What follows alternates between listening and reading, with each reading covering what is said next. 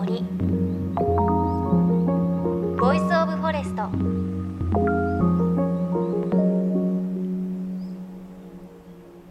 おはようございます。高橋真理恵です。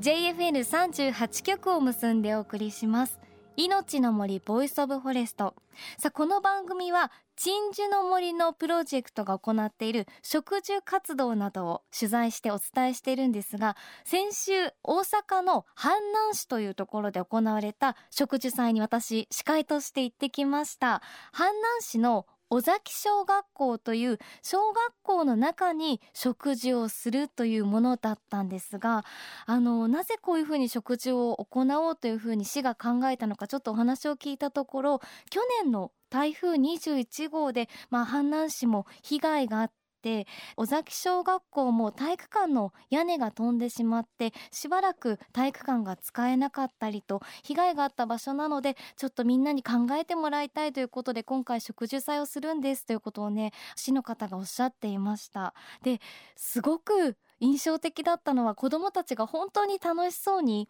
自分の小学校に木を植えていて初めて木植えるんですっていうことをね話していたりしたんですが楽しんでるだけではなくて事前にしっかり授業があったということでこの木が将来大きくなって僕らの命を守ることになるんですよっていうことをね言っていたりしてあ楽しみながらでもこう将来自分たちの命を守るということを分かりながらしっかり食事をしている姿っていうのがすごく印象的でした。なんかこうね、全国的にちょっとこう災害で被害が考えられる地域とか小学校でこういう食事進んでいくといいなということを改めて思いました。でさらに阪南市すごく皆さんいい方で私帰りのタクシーがなかなか捕まらなかったんですがなんと阪南市の副市長さんが自らから車を出して送っていただいたり本当にたくさんお世話になりました。阪南市の皆さんありがとうございました。すっかり阪南市ファンになってしまいました。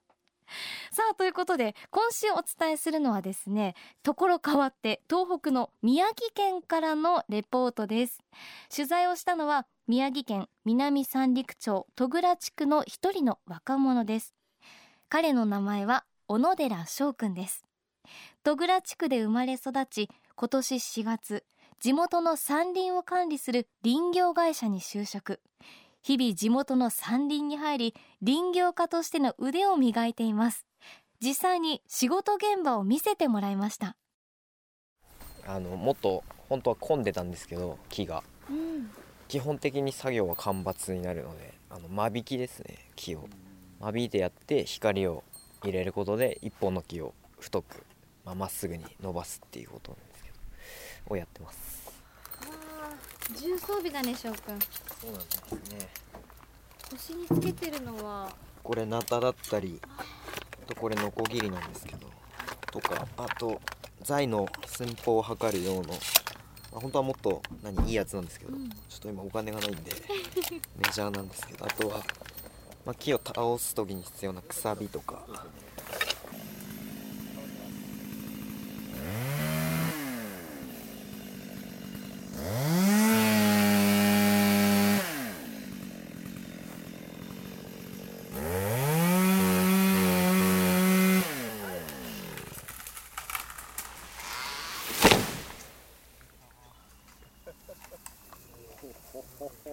翔くんすごいかっこよかったあんな音するんだねパキパキドーンって言うんだ。はい。まあでもちょっと狙い通りにはいかなかったなという感じ立派に倒れたと思ったけど違った？ちょっともうちょっと右だったんですね。ああそうなんでその方向がちょっと狂うだけで後でこう集材って言って引っ張ってきたりしなきゃないんですけど材にして丸太にして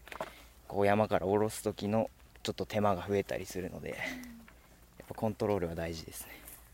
まあちょっと難しい作業ではありますね。じゃあそれぞれ木を見極めてそうですね。こっちに倒そうと思って見て葉のつき方とか木の曲がり方とか重心の位置とかっていうのをちゃんと見てはい狙うようにはしてます。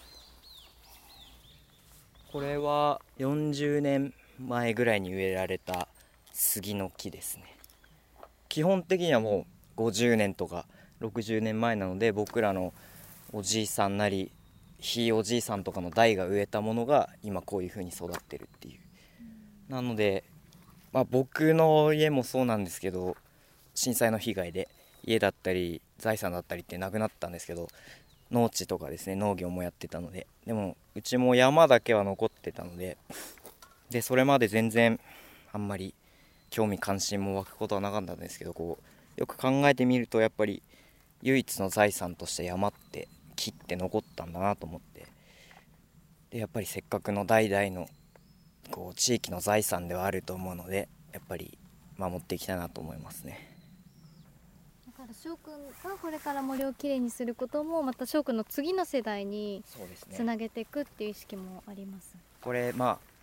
1本昔と比べたらすごい安いとかっては言われるんですけどまあとにかく何も気にせず全部切って売ってしまえばそれだけのまあお金にはなるんですけどやっぱりその次の代ってまた木も何十年とまた生きるのでやっぱり今全部切ってしまうんではなくて次の世代への恩送りっていうことでなのでなんか不思議な世界ではあると思いますね。こう自分が管理したものを自分が生きてるうちにこう完成しないっていうかでもまあ次の世代に希望を込めて管理しなきゃなと思いますね。うん、あの翔くんと知り合ったのは番組を通してまだ翔くんが中学生中学3年生かの時だったんですけれど本当に木を倒している姿を見て大人というかあ男になったんだな翔くんという感じがしました。翔くんが勤めているのは派電の森山学校合同会社。東日本大震災の後2014年に立ち上がったこの会社は戸倉の派電屋と呼ばれる地域の山林を山主さんからの依頼を受けて長い年月を見据えて管理する会社です。翔くんがこの仕事を選んだ理由伺いました。えー、翔くん改めご紹介します。派電の森山学校合同会社の小野寺翔くんです。翔くんこんにちは。久しぶりでお久しぶりです。あのこの番組で翔くん登場してもらうのは初なんですが、私はあの違う番組でこう何度かこう取材ですとかお会いする機会があってあれ今翔くん何歳になりました、まあ、23になりました。はい。うんじゃあ震災があった時は、はい。中学2年生だ。中学2年でした。はい。すごく印象的だったのが中学卒業する時にはい。答辞をねはい。読んでいて南三陸の未来のことを語っていたのが印象的だったんですけれど、はい。覚えてます？あ覚えてます。もうもう8年それこそなりましたけどあの震災からまだ14ぐらいでしたけどもそこでこう第二の人生が始まったようななんかそういう気持ちはあってやっぱりそこで地域に戻ってきたいっていう決意は持ったような実感があるので、こうして8年経って言った通りに戻ってこれたかなっていうのはありますね。まずは高校卒業をして一回南三陸を離れた首都圏の方の大学には一度出て、まあ、何を仕事にして地元に戻るのがいいのかなっていうのはずっと考えてたところでで、まあ、大学に出て向こうの関東の首都圏の子たちをこっちの南三陸町に連れて案内するっていうような機会をずっと作ってたりしてるうちに地元の人の話も聞くっていうそんな機会もあって、まあ、地元に住んでたらあんまり詳しい話とか漁師さんのお話とかって聞く機会はないんですけど紹介する時に初めて知る情報とかってあった時に、まあ、地域の資源の豊かさでありなんか価値っていうのを感じるようになりましたね。そんな時に自分の自宅も流されてはしまったんですけど畑も、まあ、農地もなくなってどうしようっていう状況だったんですけど昔からあった自分の家の山だったり木は震災があっても残ってたんだなと思ってそこをなんとか管理するような仕事がないのかなと思って。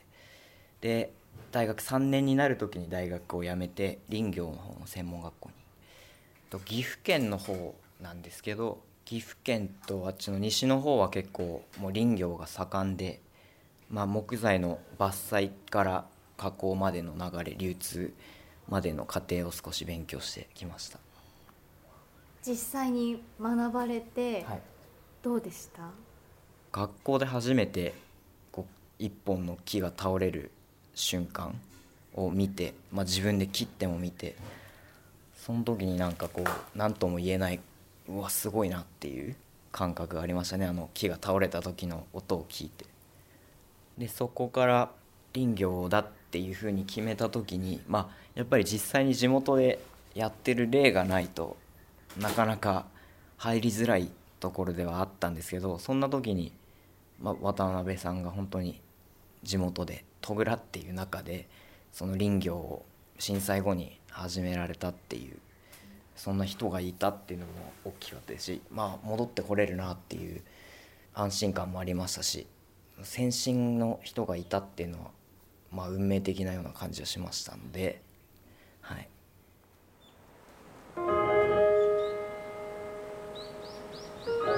命の森。Voice of Forest。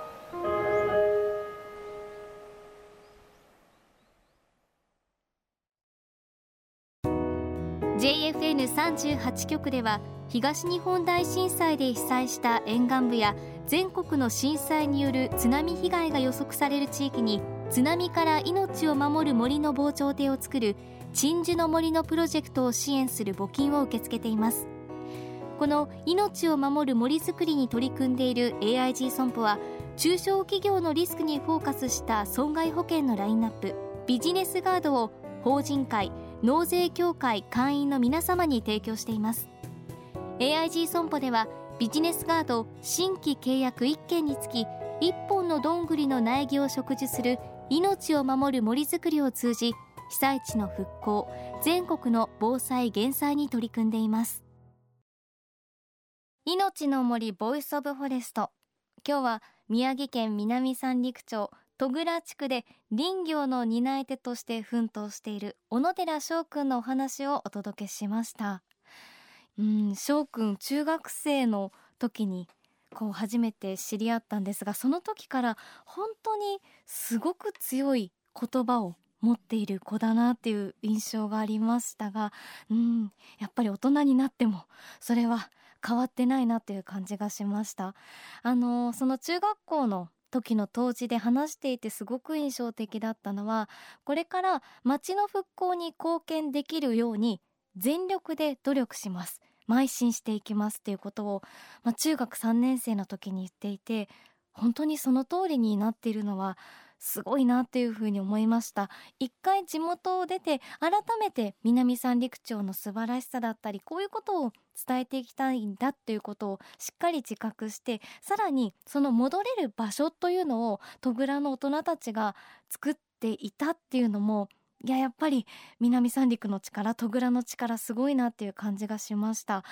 なんかこう翔くんと話をしているといや実はもっと上手になりたいしもっと木切りたいんですよねって熱く語ってたのが本当印象的でこの翔くんたち世代が作っていくこれからの南三陸戸倉地区がどうなっていくのかは計り知れないし本当に楽しみだなというふうに思います。この派伝の森山学校のような山主と、まあ、地元の林業の担い手が長期的なスパンで森を大事に守って育てながら行う林業のことを自伐型林業と呼ぶそうです。自伐型っていうのは自身の字に伐採の伐という書くんですが、まあ、森を山を守りながら一定の収入も得ることができる持続可能な林業として各地で注目されているということです。いや翔くんたちが守っていく森もねこれからきっと長い時間で代々守られていく財産になっていくんだなという感じがします。来週も小野寺翔くんのお話続きをお届けしていきます。さあ番組ではあなたの身近な森についてメッセージもお待ちしています。メッセージは番組のウェブサイトからお寄せください。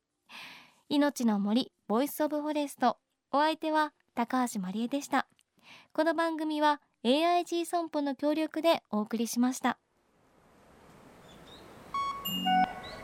命の森。の森。 Voice of Forest。